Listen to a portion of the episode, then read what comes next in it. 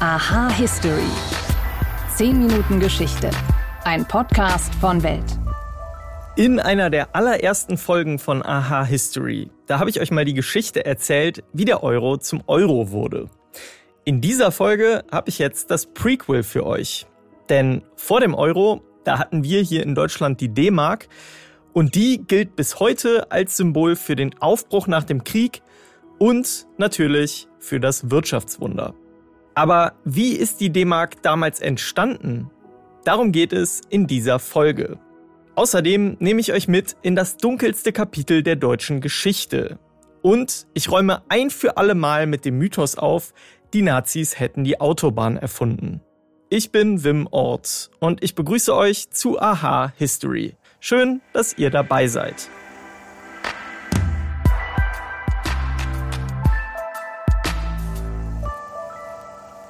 Wenn ihr die D-Mark als deutsche Währung noch miterlebt habt, dann hattet ihr damals vielleicht auch einen Glückspfennig.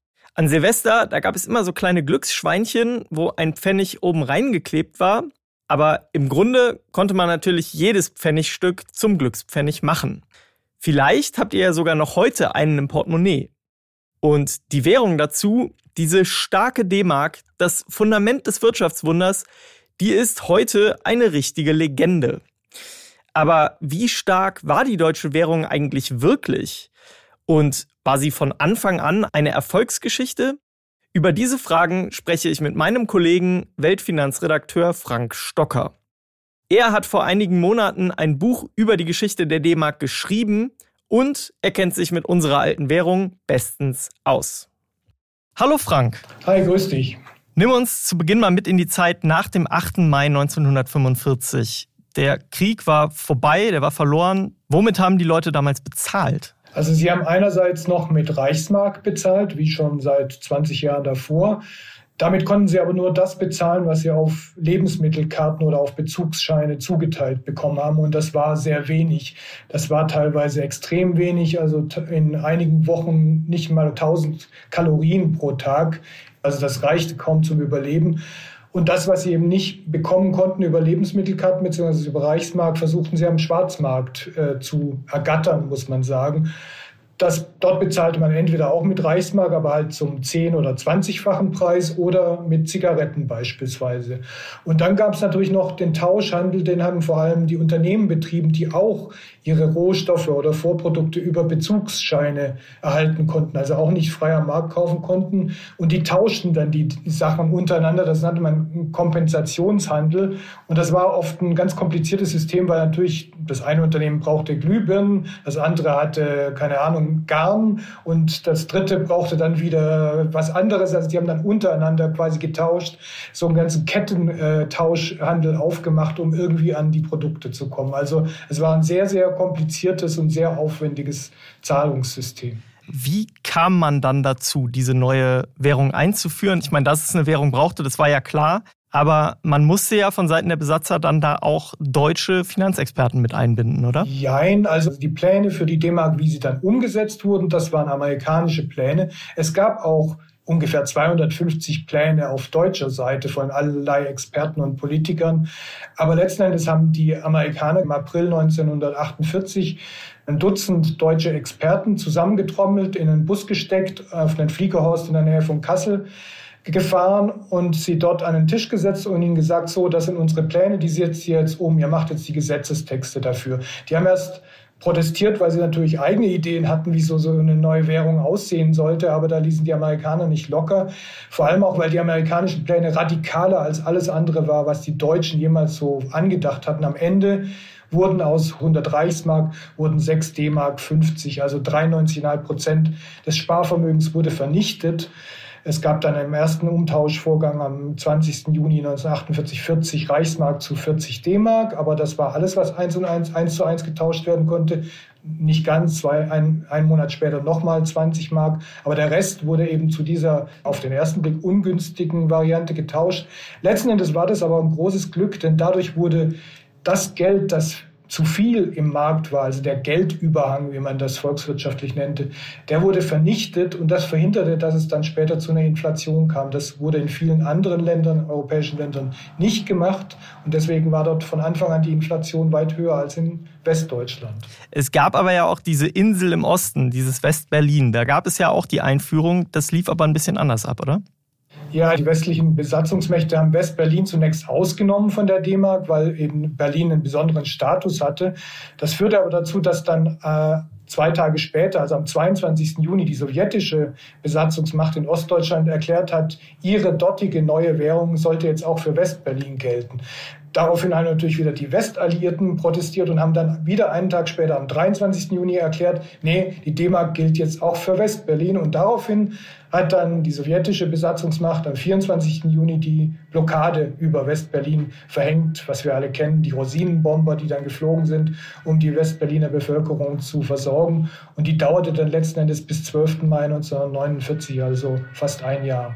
Jetzt haben wir die Einführung der D-Mark besprochen und die steht ja bis heute in fester Verbindung mit dem Wirtschaftswunder, das dann in den 50er Jahren ja mehr und mehr eingesetzt hat.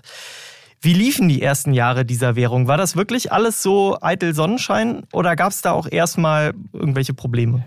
Also es gab sehr viele Probleme, gerade am Anfang. Das war gar kein, kein Erfolgsprojekt von Anfang an. Gerade im ersten halben Jahr nach der Einführung der D-Mark sind die Preise geradezu explodiert. Und die Gehälter mussten aber fix bleiben. Es gab da noch ein Gesetz, ein Überbleibsel aus der Nazi-Zeit, Damals waren die Preise ja fix und dann parallel dazu auch die Gehälter fix. Die Preise waren jetzt freigegeben worden mit der Einführung der D-Mark. Die Gehälter waren nach wie vor fixiert und das führte natürlich dazu, dass die Menschen sich immer weniger leisten konnten und führte dann im November 1948 sogar zum ersten und einzigen Generalstreik in Nachkriegsdeutschland. Zum Glück sind dann danach die Löhne, die Fixierung ist aufgehoben worden und die Preise haben sich stabilisiert, sodass die Menschen sich dann nach und nach versöhnten mit der D-Mark. Aber im Außenwert der D-Mark gab es nochmal 1951 einen Punkt, wo die D-Mark eigentlich fast schon am Ende war. Das war die Zeit, als äh, die sogenannte Europäische Zahlungsunion eingeführt wurde, so ein Zahlungsverbund der europäischen Währungen, womit der Handel erleichtert werden sollte. Und da wurde den Ländern untereinander gewisse Kreditlinien zugestanden. Und Westdeutschland, die Bundesrepublik, hat ihre Kreditlinie innerhalb von drei Monaten gerissen. Und sie hätte dann das ausgleichen müssen durch die Lieferung von Gold oder Dollar. Die hatte Westdeutschland aber nicht. Deswegen haben die Verbündeten, die also westeuropäischen Nachbarländer, die Kreditlinien erhöht und wieder vier Monate später war die Kreditlinie schon wieder erreicht. Und die Bundesregierung wollte nichts tun. Ludwig Erhard wollte es eigentlich aussitzen, Konrad Adenauer genauso. Und erst als die Amerikaner dann richtig vehement darauf gedrungen haben und auch gedroht haben, dass die Unterstützung durch den Marshallplan eingestellt wird, dann hat die deutsche Regierung endlich reagiert und hat zum Beispiel Exportförderungen eingeführt. Und das hat dann erst die Wende ergeben. Erst ab dem Zeitpunkt fand dann eigentlich dieser Aufschwung statt. Erst ab dem Zeitpunkt wurde Westdeutschland zu der Exportnation, wie wir es heute kennen und für selbstverständlich halten, was es eben aber von Anfang an nicht war. Also es war ein sehr holpriger Start, der dann aber nach einigen Problemen zum Erfolg geführt hat.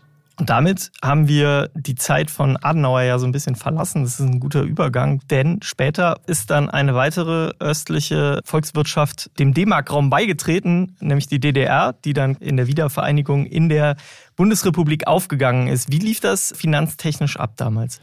Also finanztechnisch lief es so ab, dass Löhne, Gehälter, Renten, Mieten und andere, es hieß damals wiederkehrende Zahlungen eins zu eins umgestellt wurden und die Ersparnisse durften Personen bis 14 Jahre, also Kinder durften 2000 Ostmark 1 zu 1 tauschen, bis 59 Jahre 4000 und Rentner, also ab 60 Jahre, durften 6000 1 zu 1 tauschen.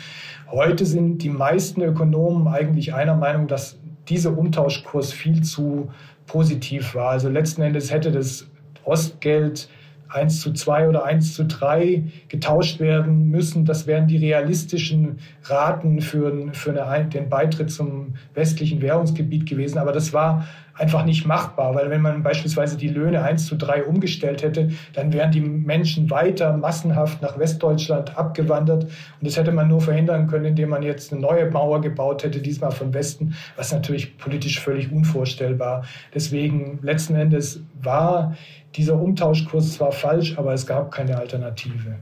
Damals und heute hat die D-Mark ja im Grunde immer diesen Ruf als extrem harte Währung gehabt. Aber ist der Euro vielleicht doch gar nicht so weich, wie viele Leute gerne immer sagen. Der Euro ist definitiv nicht weich. Also wenn man sich einfach mal die Zahlen anschaut, zwischen 1950 und 1998 betrug die durchschnittliche Inflationsrate in der Bundesrepublik bzw. im Vereinten Deutschland ungefähr drei Prozent pro Jahr. Seit 1999, also seit Einführung des Euro bis 2021, lag sie bei 1,5 Prozent, also halb so hoch. Jetzt kann man natürlich sagen, seit 2021 sieht es wieder anders aus. Jetzt haben wir Inflationsraten aktuell von 6,4 Prozent. Aber das ist ja auch nicht wieder, da ist nicht der Euro die Ursache. Diese hohen Inflationsraten gibt es ja auch in den USA und in vielen anderen Ländern, die keinen Euro haben. Das hat andere Ursachen, Energiekrise, Russland Russlands Krieg gegen die Ukraine und so weiter. Also der Euro ist letzten Endes nicht weicher, wahrscheinlich auch nicht härter als die D-Mark. Also es ist ungefähr gleich, würde ich sagen. Okay. Frank Stocker, danke dir für die spannenden Einblicke. Danke, tschüss. Um zu verstehen, was heute passiert, müssen wir wissen, was bisher geschah. Genau dafür gibt es unseren neuen Geschichtspodcast. Von politischen Intrigen im antiken Rom über die fanatischen Sektenführer in der frühen Neuzeit bis hin zu den großen Eroberern des mongolischen Reichs und ihren Management-Skills. Ich bin Joachim Telgenbischer. Ich bin Nils Winkmar. Und wir finden heraus, was bisher geschah, um zu verstehen, was heute passiert. Höre, was bisher geschah, überall, wo es Podcasts gibt. War das wirklich so? Mythos oder Wahrheit? Aus der Zeit nach dem Krieg nehme ich euch jetzt mit in die Zeit vor dem Zweiten Weltkrieg. Da machen die Nazis Propaganda mit der Nachricht, sie würden die Reichsautobahn bauen und die Idee dazu, die käme natürlich von Adolf Hitler selbst. Ein Mythos, der sich bis heute hält. Denn auch wenn bis heute immer wieder erzählt wird, Hitler habe die Autobahn erfunden, es ist schlicht nicht wahr. Die allererste deutsche Autobahn, die auch heute noch befahrbar ist, das ist die Avus in und bei Berlin. Und die, die existiert schon seit 1921. Eingeweiht wurde sie damals allerdings als Teststrecke nicht für die Öffentlichkeit. Aber auch die erste öffentliche Autobahn Deutschlands, die gibt es heute noch und auch sie entstand vor der Nazi-Diktatur. Der damalige Kölner Oberbürgermeister Konrad Adenauer, der hatte in der Weltwirtschaftskrise einige Projekte zur Arbeitsbeschaffung aufgelegt. Eins davon eine neue Art von Straße ohne Ampeln oder Kreuzungen. Der Bau der knapp 20 Kilometer langen Straße zwischen Bonn und Köln, der dauerte knapp vier Jahre und am 6. August 1932, da eröffnete Adenauer die erste deutsche Autobahn unter der offiziellen Bezeichnung Kreuzungsfreie Kraftfahrstraße. Eröffnung also im August 1932 ein halbes Jahr also, bevor die Nazis die Macht in Deutschland übernahmen. Kurz darauf, da stuften sie die neue Straße zur Landstraße runter. Ein Schachzug der Propaganda, der den Weg freimachte für die Legende von der Erfindung der Autobahn durch Adolf Hitler.